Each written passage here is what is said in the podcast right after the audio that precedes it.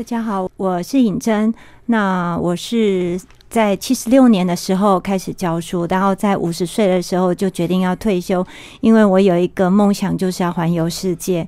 那在退休的前五年开始，我就开始因为呃一部电影开始，然后我就开始喜欢上自助旅行，觉得自助旅行是一件非常惬意的事情，所以在书里面有很多自助旅行的一个故事。然后在半年吧，应该有半年时间之前，就是开始画画。那我发现画画也是一个非常让灵魂快乐、非常快乐的事情，所以我会透过画画来分享我的心情。然后也就是在画画的主题，应该都是以我去旅行过的地方为主。那我透过画画，然后透过写作，然后现在就是完成这本书。那平常呢，我也非常喜欢做点心，所以在书里面也有放上我的一些创意料理、创意食谱。那就是很高兴今天有这个机会来跟大家分享这本书。那刚刚尹真有提到说，这个五年前因为一部电影，所以是哪一部电影让你开始？那部电影的名字叫做《呃，享受吧，一个人的旅行》。茱莉亚·罗伯兹在那个巴厘岛。他在巴厘岛一个人旅行，对对对，去巴厘岛的。那因为这部电影的鼓励，你就开始这个一直想要。其实现在很多这个老师啊，因为这个现在的经济环境跟以前比较不一样，现在比较动荡，所以其实很多老师这个即使到了届龄，他还是不太敢轻易的退休，就是说能够做多久，尽量做到这个真的不行才退。那为什么你在五十岁就有这样的勇气，就是毅然决然就决定要退休？因为我就是爱上旅行，那我很是个很向往自由的人。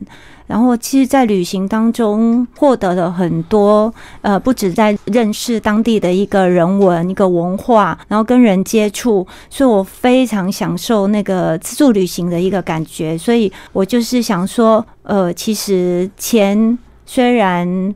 不是很富足，但是事实上也够我用了。小孩子基本上生活无余，所以我先生也鼓励我，他就觉得说：“哎，那你没关系，你想退就退吧。”所以其实。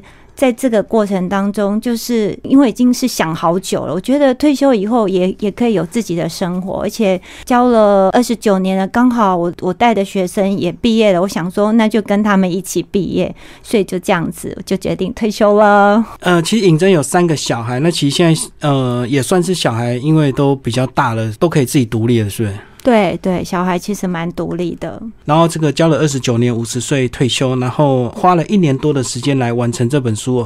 其实我相信每个上班族都会梦想这个有一天能够早日退休，但是大家都想归想，但是不敢真的去行动，因为毕竟还是这个经济考量。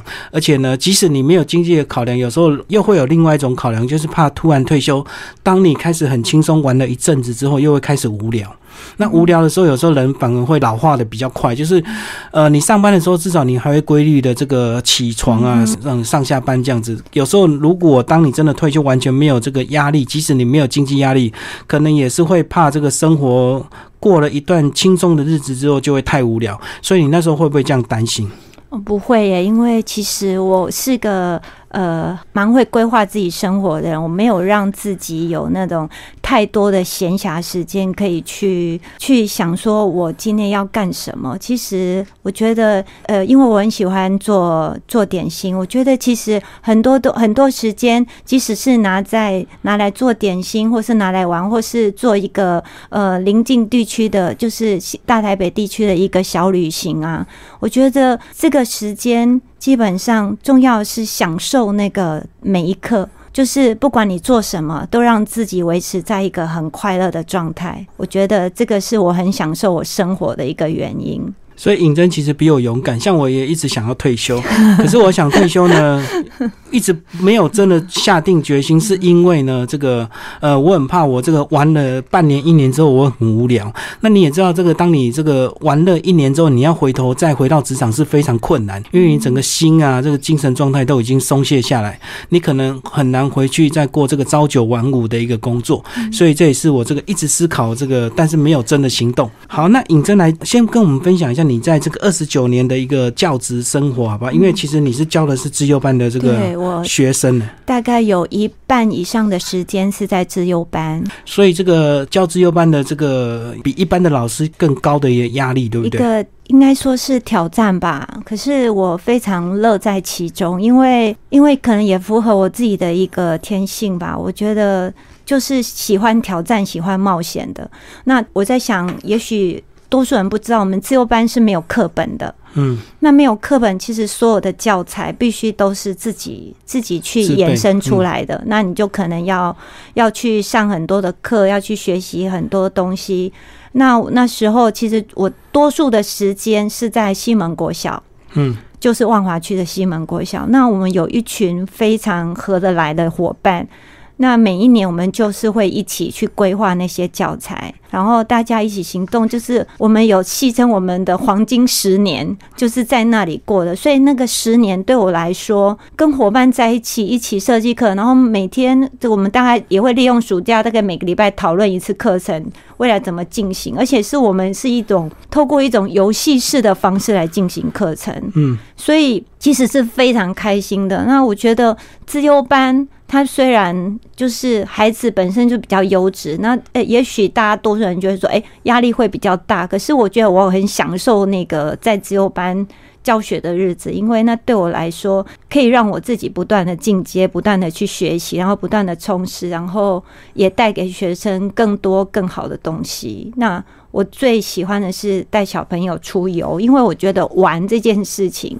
嗯，是可以让他透过玩这件事情探索这个世界，然后学习到能力。所以，我们像我在最后，因为我是在敦化退休，在敦化退休的有四年是在自由班。那那四年四年的时间，我常常会安排一些比较特别的旅行，可能带小朋友去、嗯呃溯溪啦，去攀树啦，或去去探访一些可能平常我们在家庭旅游不会去到的地方。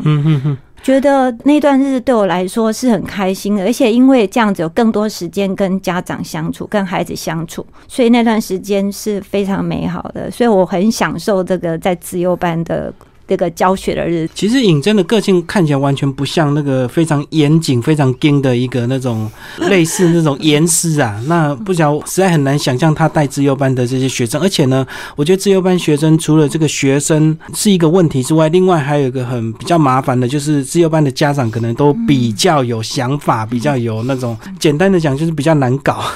所以说呢，你不能犯错。一旦你犯错之后呢，有些家长可能会无感，可是自优班的家长可能就会跟你讲一大堆有的没的。那你这几年这个有没有遇到一些比较特别的一些家长，这个太有想法了，有时候可能也会被在教育工作上会被他们一些情绪上的一些干扰。我就觉得我自己还蛮幸福嘞，好像没有这样的家长。对，因为因为我对小孩子很用心，觉得我是很尽力在付出。那不管做到几分，也许八十分，也许九十分，但是这个过程当中，其实家长是可以感受到我对孩子的好，所以我的嗯家长对我也都非常的好，所以我们会玩在一起。嗯，嗯对。嗯所以这个 完全没有被家长干扰，真的是非常厉害。因为其实现在网络时代，有时候一些小小的一些沟通上的误会啊，那可能如果一些透过老师的角度，或者是透过家长的角度，一不小心在网络上被人家公开之后，可能又会造成很多这个风向或者是舆论，或会把事情搞得非常的复杂。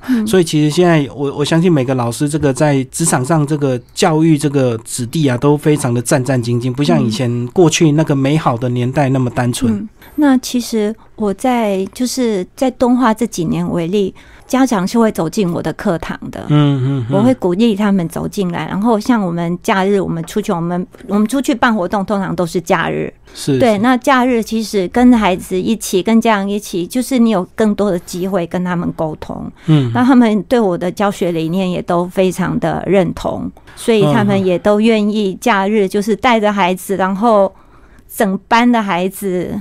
然后十部车这样子一起出游，其实家长对我来说，他们是我很好的一个靠山。哦，我觉得家长等于有参与你的这个教学，所以他们更能够了解跟一起认同你的一些教学的一个方式。这样对，是没错。哦，所以这样子，你因为这个教学的关系，所以你个人本身也有开展你自己的一个多元的一个兴趣嘛？包括你在这个荒野保护协会担任职工，然后又曾经去上过所谓的呃绿活图的一个推广讲师，就是教大家画生活绿地图啊。呃，是这个是不是也是因为你这个工作的一个需要，然后无形中就发展出你这种多元的一个兴趣？因为可能这些东西教一起学一学之后，就能够应用在你的教学上。对，其实那一年，因为我们的那一年的主题是绿色学校，然后刚好就看到荒野保护协会他们有这样子的一个培训，然后我就跟我同事两个人去上了。嗯，对，然后后来就留下来继续推广，因为我觉得跟荒野伙伴在一起的那种感觉，这样去可以去接触自然，而且大家都是对环境保护很认同的，所以我们就一群人一直到现在，我们都还是好朋友。就是五年前，当你这个呃教学工作到一个段落，你看到那部电影之后，你那时候看的那当下，你心里是不是有很多感触？就是把自己年轻的很多梦想都勾勒起来，然后开始就是有认真的去思考退休这件事情。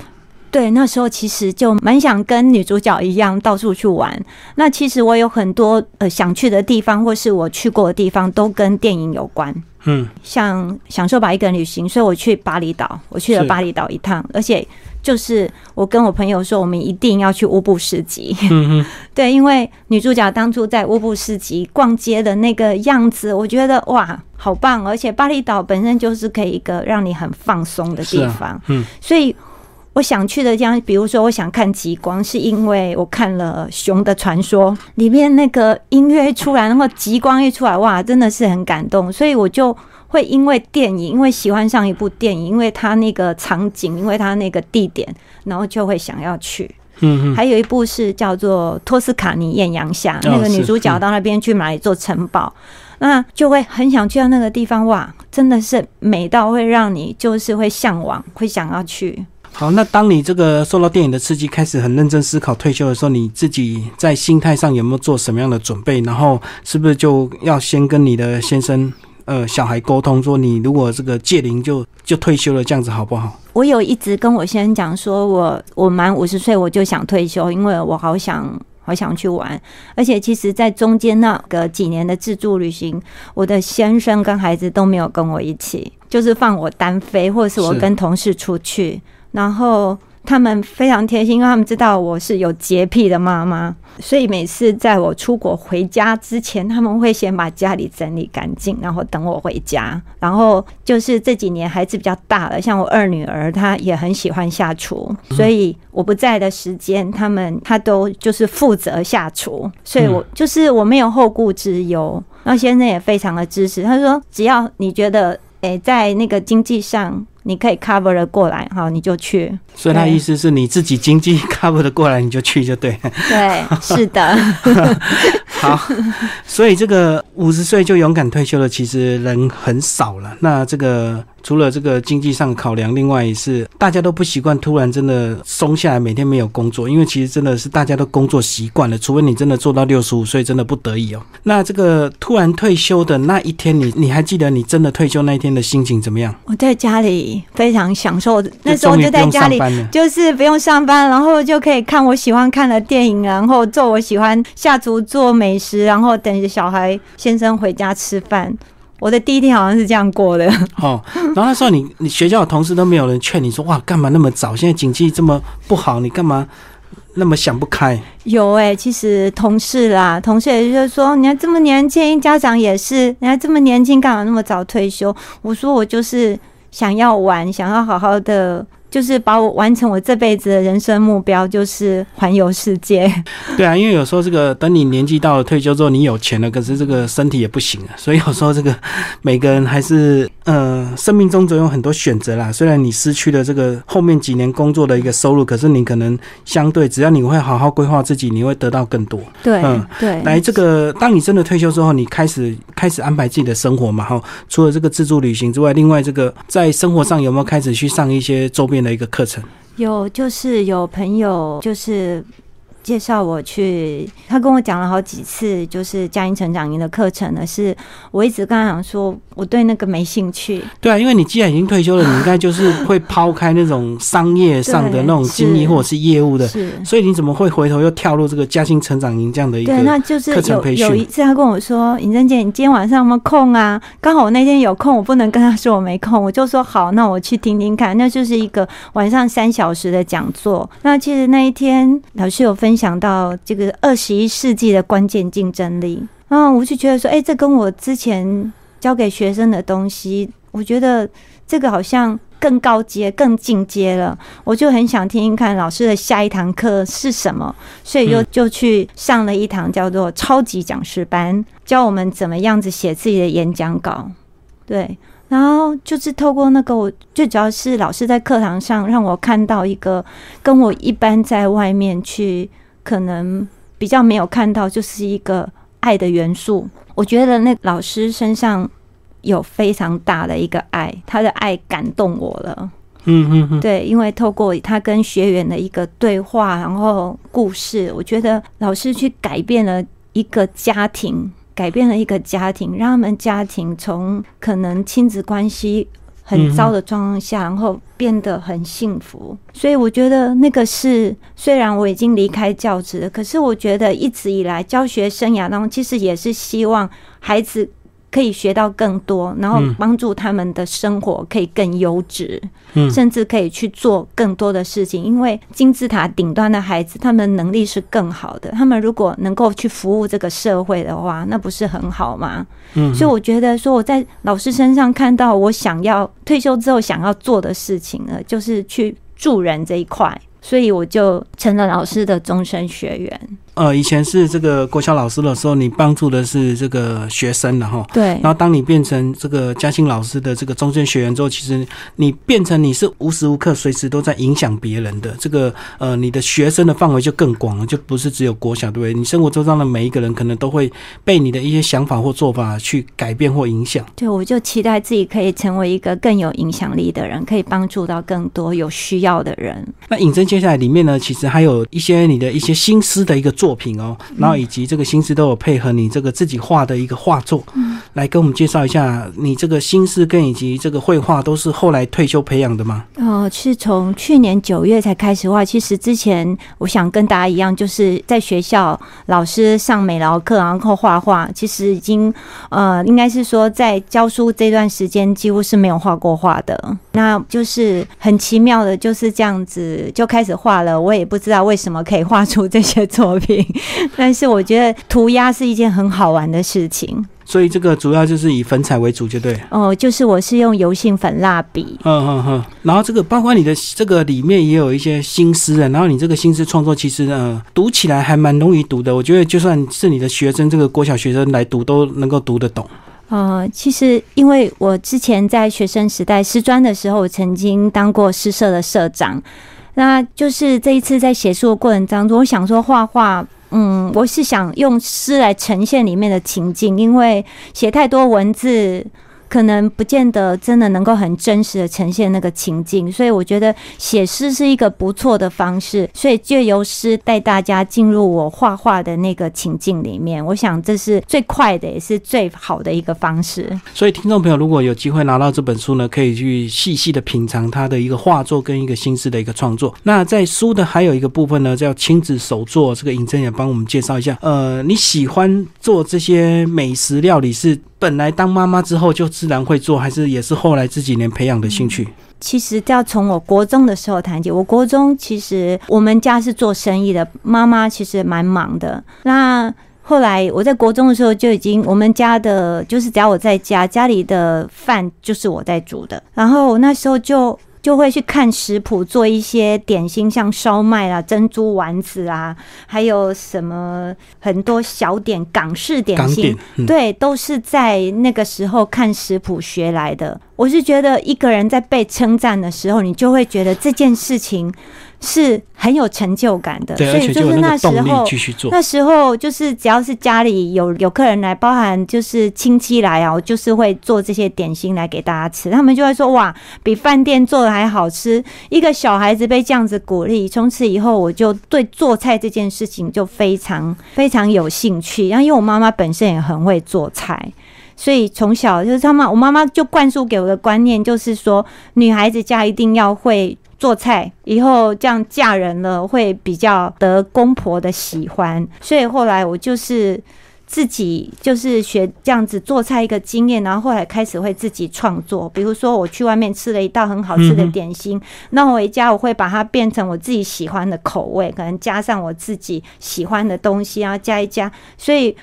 我女儿就很得意跟他讲说：“我妈妈很少做同样味道的菜，同一道。”哦，所以这样可以想象，你这个后来小孩便当一定也是都是你自己准备，对不对？对，就是小孩便当，我有时间我一定自己准备。那其实你书里面也讲到这个，讲到你更早之前，其实呃，你一毕业第二年就结婚，很早婚呢。对，是我是那种很向往家庭生活的人，所以第二年我是。我就结婚了，我是我们班上第一个结婚的人。然后你们学生时代认识吗？还是毕业之后？对，是学生时代就认识的。那为什么你会这么勇敢的？这个等于你做什么都比别人早，比较早结婚，比较早生小孩，就比较早退休。因为我在想，可能是我不晓得是不是跟星座有关啦。我是属于那种，我是双鱼座的，属于顾家的，很浪漫的，很爱做梦的。我就觉得我很向往婚后的生活，很快的就给他结婚了。然后生小孩也是都你们两个自己规划好的，对，因为你们有三个小孩，对，都是本来就准备要要三个这样。其实生了第一个之后是隔了十年才生第二个，那生了第二个就怕第二个太无聊，所以又生了第三个。因为老大跟老二差十岁，觉得可能玩不起来，所以才想说，那我跟我先生讲说，那我们再生一个老三来陪老二玩好了，所以就这样子就生了三个小孩。所以刚个聊到现在，这个大家是不是很难把这个我们的尹真跟这个嘉兴成长营的那种？在里面授课的那些学员的那种非常兴奋的、非常积极那种态度联想在一起，因为你这个是一个很浪漫、很这个纯真，然后很向往居家生活的人，居然能够最后呢到嘉兴成长营去当这个嘉兴老师的这个等于是终身学徒啊。嗯。跟大家分享一个小秘密，我们嘉欣老师也是跟我一样双鱼座，我们生日只差两天，所以其实我很欣赏在师傅身上看到的爱，因为其实，在成为他的终身学员中间，其实我们有很多的互动机会，然后我就觉得感觉到从老师身上那种满满的爱，尤其是像角色有点像爸爸吧，嗯嗯，像爸爸。虽然就是不管年纪问，就是那个角色是很像爸爸的，所以我就很享受跟嘉欣老师互动，或是去上课，任何一堂课我都觉得上的是很开心，而且可以认识不同的人，因为每一堂课来上的人都不会是一样的。我觉得跟人家呃聊天啊、交流，或是看到别人有需要帮助的时候，我能够去陪伴他。然后帮他解决问题，我觉得这对我来说是非常开心的事，我非常享受这样子的一个过程。所以这样子，后来跟这个嘉欣老师近距离学习之后，你自己在退休规划上有没有一些改变？因为我在想，你本来这个退休没有这一段嘛，是后来这个通过朋友的介绍上完他的课才加入的嘛？是，其实我一直以来退休规划就是好好的玩。那其实，呃，竞争长赢之后。其实嘉英老师给我们的观念是要全方位成功的人生，所以玩也是其中的一个部分。像他会带我们出去玩，嗯，会带我们出去玩。对，像像我们今年就有规划了极光旅行，嗯嗯。对，然后我本身就是有一次抽奖的时候抽到一次法国八天七夜，这也是老师送我的红包。我抽到一个红包奖品就是法国八天七夜，所以所以今年至少会有两，哎，应该是在暑假会去。然后极光是十一月十一月吧，然后中间如果是说中间老师还会一次奖励旅行是去美西，嗯嗯，对，其实老师就是我虽然在家庭成长营，可是我还是可以玩。还是可以玩到，就是又跟着一群志同道合的人玩，又不一样，又不一样。这个跟自助旅行又是不同的感觉，而且是最重要。以前想说，哎，我只是要好好的玩就好。可是我现在就是因为一堂呃迈向幸福使命的课程，让我找到自己幸福幸福使命，就是跟我之前那个分享那个就是设计明信片去做公益这件事情又连接在一起。我觉得我就是要把公益放进我的幸福使命里面。好，那既然讲到这个，就要介绍这个你这个明信片的这个公益活动，好不好？嗯，好。呃，你在里面有设计这个十五张的的画作，把它印刷成这个明信片，然后印出了这个三百套，然后三百套这个卖出去之后，全部要捐给一些社福机构，这样子。就是把收益扣除，就是印刷成本收益全数捐出去做公益。对，那为什么会想要在你的这个书里结合这样的一个公益活动？因为其实之前的那个。把明信片做公益的那一块，我觉得非常的开心。我觉得做公益是一件非常快乐的事情，而且看到你那一笔钱可能可以帮助到不少家庭，嗯，所以我就会有这样一个大梦，就是我希望我的公益这一块我可以做更大。当我更有能力、有更多的钱的时候，我就可以来做更大的一个公益事件。所以嘉欣老师有辅导成立的一个叫做福音关怀协会。那现在即将进入那个核准阶段，其实我就觉得很多东西我们是取之于社会，用之于社会。那我取之于成长营，我就会希望说，我要把这一份的一个收益，对，就是捐到这个福音关怀协会，因为福音关怀协会他们也做了好多好多的事情，像去年就是尼泊尔一个地方，他们需要迁校。他们迁校需要基金，如果没有这样子大家一起发起一个公益的话，可能有一群学生女学生，他们就会沦为雏妓。嗯，在尼泊尔那个地方，所以觉得一路上就很多人一起做公益，这种感觉也是非常幸福的。因为你知道有一群人都是这么有爱，那老师是就是那个带头的人，他带着我们一起来做公益，一起来帮助一些需要帮助的人。那最近他们也去一些那个育幼院去送枕头啦，去做关怀。觉得这对我来说，我希望自己有更多的。就是就是把这个书能够卖掉更多，然后有更多的收益的二十趴，我捐出来做公益，可以帮助到更多的孩子。尹真讲一下你这个未来的人生规划好不好？这个后来这个进入嘉兴成长营之后，你的未来的一个规划应该就有一些不一样。未来的人生规划还有计划再出第二本书吗？第二本书可能就会是食谱书了。我一直梦想就是要出一本食谱书，就是可以让妈妈带着小孩子一起做的食谱书。对，因为我觉得做菜是一件非常开心的事情。那你可以用一些很简单的步骤，然后让孩子可以一起跟妈妈享受那种亲子一起在厨房的那种快乐，那是我非常乐于见到的一个画面。好，谢谢尹真。好，谢谢金明，谢谢各位听众，谢谢。